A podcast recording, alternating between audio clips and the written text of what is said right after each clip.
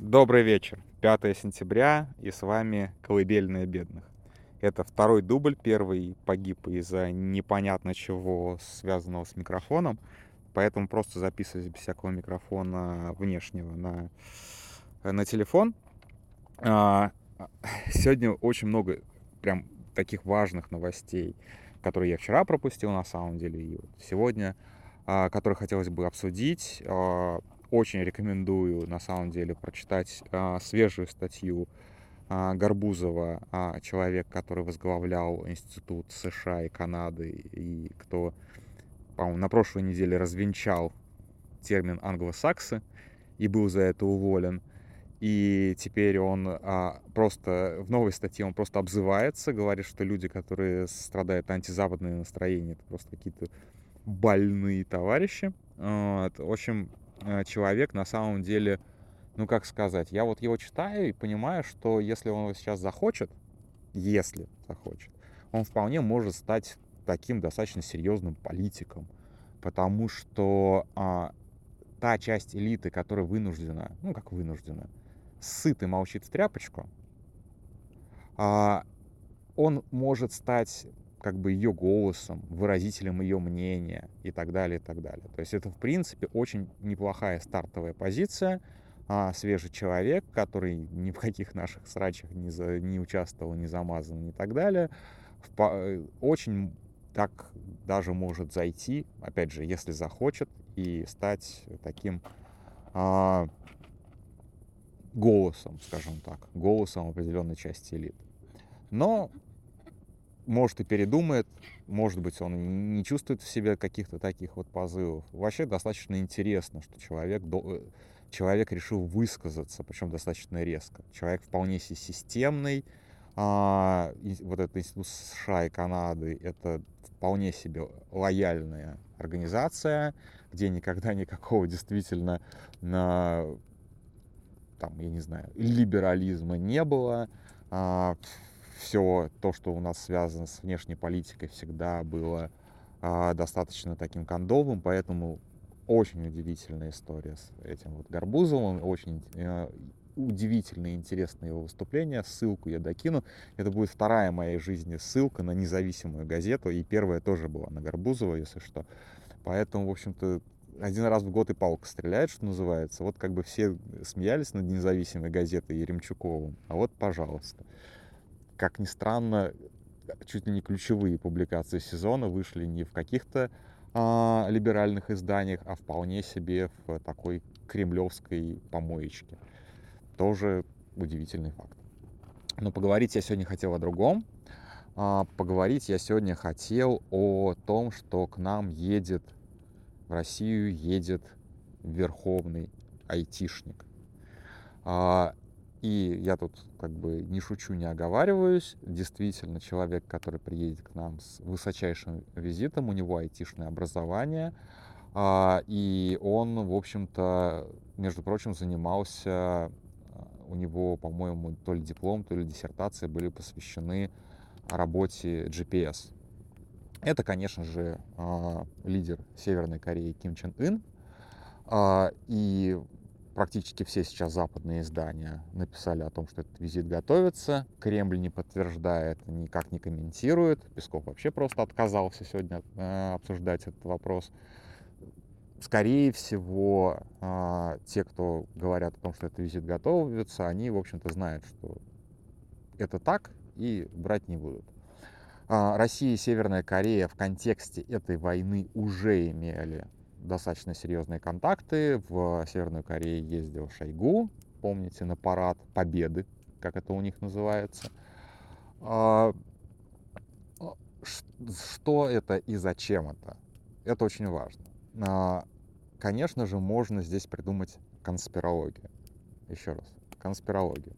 Дело в том, что у Северной Кореи есть уникальная технология, которая, естественно, а, интересуется путинский режим и лично Владимир Путин. Этой технологии нет практически ни у одной страны мира, а в Северной Корее она разработана максимально хорошо, и методики, процедуры, алгоритмы, все это работает, работает бесшовно, без сбоев. идеально. Это, конечно же, технология передачи власти по наследству. Просто мир уже не, заме... мир не замечает, а Северной Кореей уже правит третье поколение Кимов, и всем с этого, ну, типа, норм. И, конечно же, такое, такой успех хотелось бы повторить для многих, для многих и многих и многих режимов, в том числе, конечно же, для путинского. А, кроме шуток, а, Северная Корея — это настоящий а, заповедник сталинизма. А, один из моих друзей, а, кто был в Северной Корее, он ее примерно так и описывал. То есть вот представь себе, говорит, сталинский СССР, где вот все методики, где все способы управления, где все э, отношения, где все порядки просто не, не просто взяли и скопировали, а взяли, скопировали и довели, до, отполировали, довели до идеальнейшего состояния. Просто до состояния, когда они работают вот просто на 5 с плюсом. И ты получишь Северную Корею. То есть вот представьте себе Советский Союз, в котором Сталину удалось передать свою власть по наследству, либо соратникам, которые стали продолжать его линию, либо непосредственно детям, да, ну, Василию Сталину. А, и вот если бы сталинизм продолжался до сегодня, мы бы получили такую же Северную Корею, ну, в гораздо большем масштабе. То есть, в общем-то, Северная Корея живет так, как могли жить мы. Вот как бы всем, кто, всем, всем, кто страдает, что порядка у нас нет, и вот нам и товарищ Сталин, вот, пожалуйста, посмотрите на Северную Корею. Это вот как бы тот образец, который, как бы, который стоит иметь в виду, стоит учитывать, когда мы говорим о сталинизме. А, но кроме полировки сталинских, а, полировки сталинских методик, они же, э, разумеется, развивались свои. И в первую очередь, конечно, в технологиях передачи власти, а, в технологии концентрации власти внутри одной семьи, в технологии продвижения преемников, наследников и так далее. Вот в этом они прям реально очень хороши. И эта система действительно не давала за все эти годы ни одного сбоя. А, интересно ли это Путину? Не знаю. На самом деле, конечно же, Путину гораздо интереснее абсолютно простейшая помощь в контексте войны в Украине, войны с Украиной.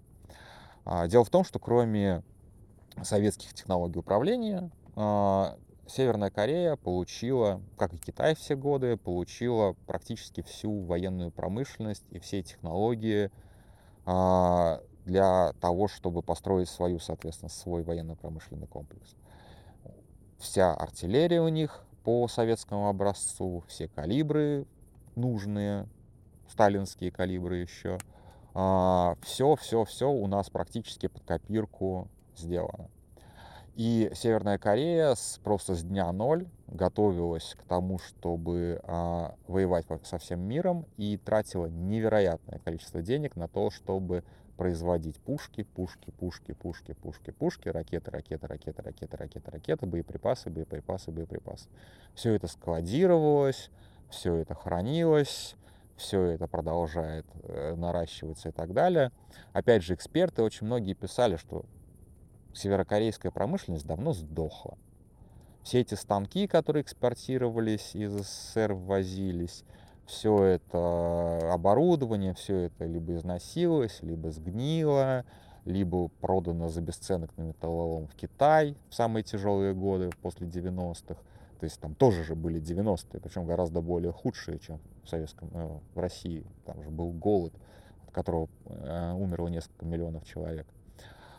А, но запасы, как бы, они же никуда не делись войны так и не случилось, все это не было израсходовано, все это лежит готовенькое в масле, пожалуйста, забирай. Другое дело, что насколько Северная Корея готова а, поделиться своими запасами, потому что понятно, что поскольку у них все вот это прописано, пропитано, вся культура пропитана подготовкой к войне, не факт, что они готовы прям серьезно делиться. Но Путину очень, очень нужны эти боеприпасы, очень-очень нужны эти пушки, стволы от этих пушек, которые изнашиваются в ужасном темпе, а, ракеты и так далее. И все это подходит. В отличие, как бы, вот, а, одна из проблем Украины была в том, что когда кончились снаряды советских калибров, их тупо неоткуда было взять. В мире их никто больше не производит. А, и из-за этого они начали в том числе переходить на натовские стандарты. Откуда-то же надо брать боеприпасы. Вот. Э, Россия себе такой роскоши не может позволить. Она не может где угодно купить снаряды. В принципе, как бы совместимых систем не так много. В Китае, но Китай не будет официально, по крайней мере, поддерживать. Э, и Северная Корея. И у Северной Кореи просто невероятные запасы всего этого. Просто невероятно. Качество, конечно, так себе. Я думаю, что северокорейское качество похуже, сильно похуже даже советского. А, но им это не важно. Это, конечно же, не, как бы, не, не супер какие-то новинки. Это все технологии там 40-х, 50-х, ну, максимум 60-х годов. В этой войне это, опять же, не важно. Будут, будут рады и боеприпасам, у которых срок годности истек 40-50 лет назад. Серьезно. Просто Конечно же, это все нужно в контексте того, что, скорее всего, Путин готовит новое наступление. Скорее всего, оно опять будет зимой. А, и тут я, естественно, подразумеваю вот эту вот тему, которая тоже пока не подтверждена, э, что будет э, новый этап мобилизации. Мы договорились не говорить новая волна мобилизации, мы говорим новый этап мобилизации. Вот сейчас подтянут еще несколько сотен тысяч человек на фронт в рамках мобилизации – их надо чем-то вооружить, вооружат чем-то, но снаряды-то откуда их брать? Вот вспомните, вспомните старика Пригожина. Где снаряды Шойгу? Вот они как бы, вот они, вот они в Северной Корее эти снаряды и найдут. А, что а, в ответ рассчитывает получить Ким Чен Ын? А, разумеется, а, ему есть что просить у Путина. А дело в том, что даже Советский Союз, не говоря уже о России, даже Советский Союз был, так скажем, весьма-весьма-весьма осторожен, когда делился технологиями со своими союзниками. А, и это проявлялось в том числе а, и в ядерных технологиях, и в ракетных технологиях, и даже вот в обычной военной технике. Не давали давали только чуть-чуть устаревшее, то, что уже там, в войсках побывало, ну, в общем, на поколение, на поколение до всегда давали. И у нас, э, я уже рассказывал об э, историке Эдуарде Андрющенко, который занимается а, архивами, рассекреченными архивами КГБ. И вот э, он для меня, ну, как я и редактор, и заказчик, писал статью о северокорейском шпионе, который в Киеве был завербован за а, женьшеневую настойку и несколько бутылок водки со змеей. И должен был тоже там что-то скопировать, э, какие-то чертежи вынести, а, интересные северокорейским товарищам. То есть северокорейским товарищам показывали далеко не все, давали далеко не все, даже еще в Советском Союзе.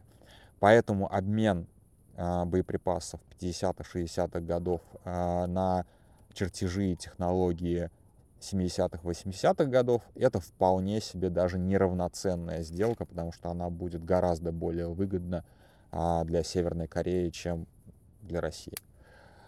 Для путинского режима России-то эти боеприпасы нахрен не нужны. Может это Путин сделать? А кто ему скажет нет? А кто ему запретит? А кто ему запретит отдать, например, не просто технологии, как сделать ядерную бомбу поменьше, но и а, просто отдать ядерную бомбу. Что никто не запретит. То есть там есть какие-то международные соглашения, которые, естественно, подпис... Россия подписывала. Но как бы кто ему запретит их нарушить? Никто не запретит. Мы ничего не можем с этим сделать. А у Северной Кореи все очень нехорошо с технологиями, как раз критичными для этих программ, потому что ракеты у них летают не очень. Вот они недавно провели два запуска спутников и оба спутники, оба спутника оказалось на дне, оказались на дне океана. А, ну, что такое запуск спутников? Это по факту отработка межконтинентальной баллистической ракеты. И не получилось. Соответственно, вот эти вот э, советские еще наработки ракет, да, они у нас не самые свежие, не самые топ. Это, конечно же, не, там, не Илон Масковские ракеты, но они вполне себе будут достаточны для северокорейского режима, да, им не, отда им не отдадут как бы наши самые, самые, самые топовые разработки, но советских им будет достаточно. То же самое по ядерным бомбам. Эксперты предполагают, что ядерные бомбы у северокорейского режима получаются, ну, скажем так, недостаточно компактными, слишком тяжелыми. Соответственно, для того, чтобы их запустить на проклятую Америку, для этого нужны ракеты большей мощности. С этим тоже большая проблема. Ну, как бы есть что отдавать, есть что менять, а, есть чем интересовать, есть зачем ехать верховному айтишнику в Россию. Э, явно он не будет подрабатывать э, фронтендером на Яндексе. Хотя, конечно, вот такой сценарий меня более чем устроил, если бы Ким Чен Ын брось, просто бросил всю свою эту вот шляпу под названием Северная Корея и устроился обычно фронтендером в Яндекс. Вот это был бы нормальный поворот. Такое, конечно, никто не ожидает. Но, к сожалению, увы. К сожалению, увы, нет. А, к сожалению, а, так не получится. Вред, который будет нанесен такой сделкой, вот его просто даже сложно оценить, потому что Северная Корея это а, головная боль для всего мира. Это абсолютно отмороженный режим, где а, верховный правитель может принять вообще любое решение.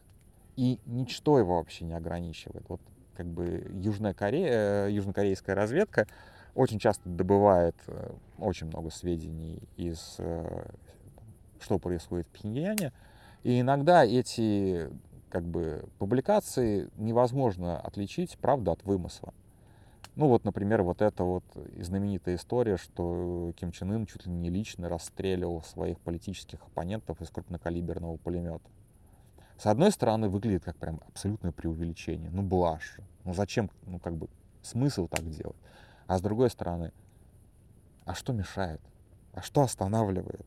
А что не так, как бы? То есть, как бы, человек полностью, как бы, лишен каких-либо ограничений, ему, очевидно, скучно. Может он этим заниматься? Да вполне. Поэтому, как бы, все, что говорится про Северную Корею, с одной стороны, надо относиться с некоторой вот такой вот недоверием, а с другой стороны, все, что про нее рассказывается, все, все может быть правдой. И, в общем-то, к этому, к этому идеалу, конечно же, стремится и путинский режим. Рано или поздно, как бы, э, наде... надеюсь, не дойдет, но как бы понятно, что э, по, по конечная точка уже ясна, что называется. Вот. А, на самом деле, это удивительная история. А, Северная Корея сама по себе удивительная история. Это а, государство, которое держится не на, не на династии Кимов и не на том, что они там обороняются, они обложили со всех сторон, они, у них там ядерная бомба, куча оружия, вот это все. А, они держатся просто на одном факте, что никто не хочет падения этого режима. И мы увидим еще там четвертое поколение Кимов, и пятое поколение Кимов и так далее. Потому что, ну, если вспомнить а, историю объединения а, Западной и Восточной Германии, а, Западная Германия до сих пор не смогла переварить Восточную Германию. Там до сих пор ниже уровень жизни, там до сих пор выше уровень безработицы, до сих пор выше уровень криминала, там достаточно своеобразное голосование, мы видим это, да, а, там до сих пор все гораздо хуже, чем в ГДР, в бывшем ГДР все до сих пор гораздо хуже, чем в ФРГ. То есть 30 лет не, до, не было достаточно для того, чтобы преодолеть вот эту вот разницу. А теперь возьмем Северную и Южную Корею. Это настолько два разных сейчас государства, что если вдруг завтра этот режим просто коллапсирует и падет, Южной Корее придется очень тяжело. Реально каждому гражданину Южной Кореи придется вдвое меньше а, зарабатывать и вдвое меньше кушать, чтобы просто поддержать своих северокорейских братьев и вытащить их из нищеты. Это еще не, не факт, что удастся. Потому что настолько вот этот вот застарелый режим настолько деформировал мозги, как бы мозги своих э, подданных, что преодолеть вот это, преодолеть эту травму, не хватит и там трех-четырех поколений. Хотя вот всего-то три поколения это форматирование происходит. Короче, все это очень печально. И на самом деле, ну там спроси как сейчас любого южнокорейского политика, и он как бы, там, типа, хотите вы, чтобы вот Корея объединилась? И он, конечно, скажет, да, конечно, хотим. А на самом деле это лицемерие, потому что ни один из южнокорейских политиков не хочет, чтобы это, этого произошло. Соответственно, а, очень хотят, что очень хочет, чтобы а, вот это вот буферное государство Северная Корея а, оставалось. И Китай очень хочет. И Китай фактически основной спонсор этого режима. Ну и теперь вот Россия становится спонсором этого режима. Поэтому, конечно же, это уникальный совершенно а, способ сохранять власть, когда ты делаешь ситуацию в стране настолько хреновой, что с тобой просто никто не хочет связываться. Это вот тоже как бы уроки Северной Кореи. Как сделать так, чтобы с тобой просто, чтобы, чтобы мир просто не хотел заниматься твоими проблемами. Вот это вот прям самое страшное. Ну и, конечно же, напоследок расскажу о местной игре престолов. Дело в том, что э, Ким Чен Ын, он же айтишник э, по образованию. А образование-то он получал далеко не в Северной Корее. Где там в Северной Корее найдешь специалистов по GPS, не расстрелянных еще? Он получал образование в Швейцарии.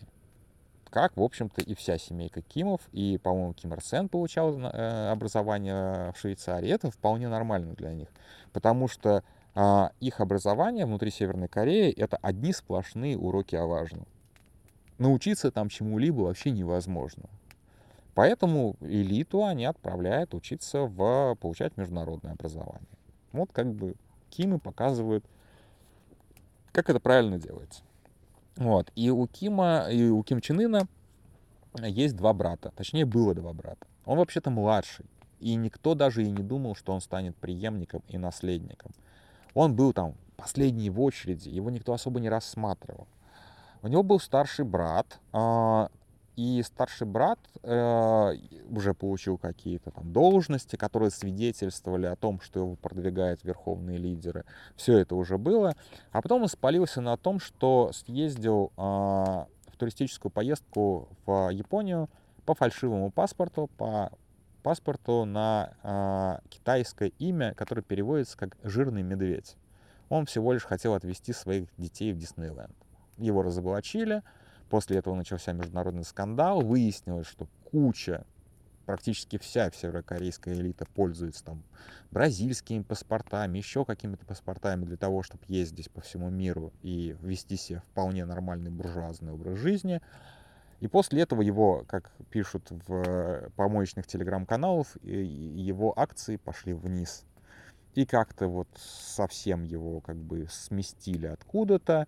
Он обиделся и с тех пор жил за рубежом. Он жил в Макао, он жил в Гонконге, ну то есть уже в Китае, в китайском Гонконге, по-моему. А, а потом перебрался куда-то а, в другие страны Юго-Восточной Азии, а, пока в 2017 году его не убили. Причем способ его убийства был выбран очень интересный. Девушка а, в аэропорту накинула ему на лицо платок, и а, платок был отравлен и через некоторое время он скончался. Девушку использовали в темную. Девушка была уверена сто процентов, что она участвует в съемках какого-то реалити-шоу. И это был уже не первый чё, чё, как бы незнакомец в аэропорту, э, кому она подбегала, она думала, что ее снимают скрытой камерой. Там задание было, соответственно, там, типа подойти к незнакомцу, там, закрыть ему э, глаза или накинуть ему какую-то там вещь на голову, вот это вот все. То есть она была уверена, что это вот такое какое-то постановочное а, реалити-шоу. В принципе, таких как бы на, на телеке вот в регионе они достаточно популярны. Такие какие-то вот очень странные шоу. Кто видел а, шоу японского телевидения, тот примерно понимает, о чем я. То есть она была сто процентов уверена, что ничего такого плохого она не делает. И ее даже по суду, по-моему, освободили. А вот людей, которые организовали все это, их не поймали. Это все были северокорейские агенты. А, и они умудрились улизнуть, пока вот суть до дела, пока разбирались, кто это, что это мог сделать. А, так, ко мне пришел котик, и покажется, он ворует еду. А, они убежали, причем они убежали через Россию. И Россия тогда отказалась помогать в международном расследовании. То есть это, в принципе, тот же самый сценарий, как вот отравление Навального и прочие отравления. То есть, в принципе, это я не говорю о том, что это вот одни и те же люди делали. У Северной Кореи, в общем-то, своих специалистов, видимо, достаточно.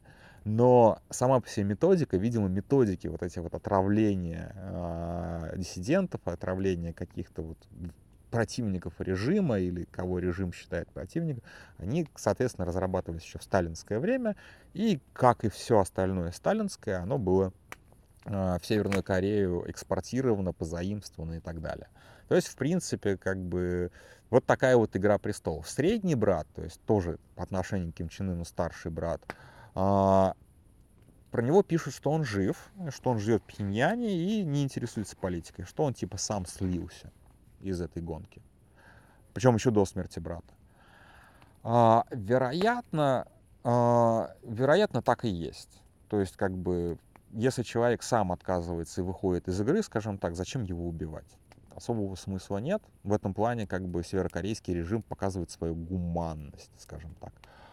А, но в Википедии, вот про него сейчас прочитал, что якобы его а, перестали рассматривать как преемника типа слишком мягкий и слишком женственный. Соответственно, Ким Чен Ин — это вот образец мужика, образец, соответственно, а, жесто... жесткости государственной, такой необходимой государственной жесткости. И это еще одно, а, чему может, соответственно, научить Ким Чен Ын при своем визите, визите Владимира Путина. А я буду следить за этим. Разумеется, может быть, этого визита вообще не состоится. И как, как всегда, разведки наврали, но почему-то я уверен, что не наврали, и что все это будет. И мы еще увидим северокорейские снаряды а, на, на фронте. И также, в принципе, не исключено, что мы увидим с другой стороны южнокорейские снаряды. И у меня уже был прогноз, что через год мы, мы увидим, как обе стороны сражаются с корейским оружием. Шутливый. Вот. Но я вот чувствую, что шутки шутками, а примерно все к этому идет. На этом, пожалуй, все. На самом деле, визит Ким, Чен Ына, я считаю, одной из самых херовых новостей сезона, потому что он дает очень большой, если там все как бы договорятся, а не договорятся, это дает очень большой военный буст а, Путину. А, поэтому, как бы, да, это, наверное, одна из самых печальных новостей, которые произошли за вот весну, лето, осень.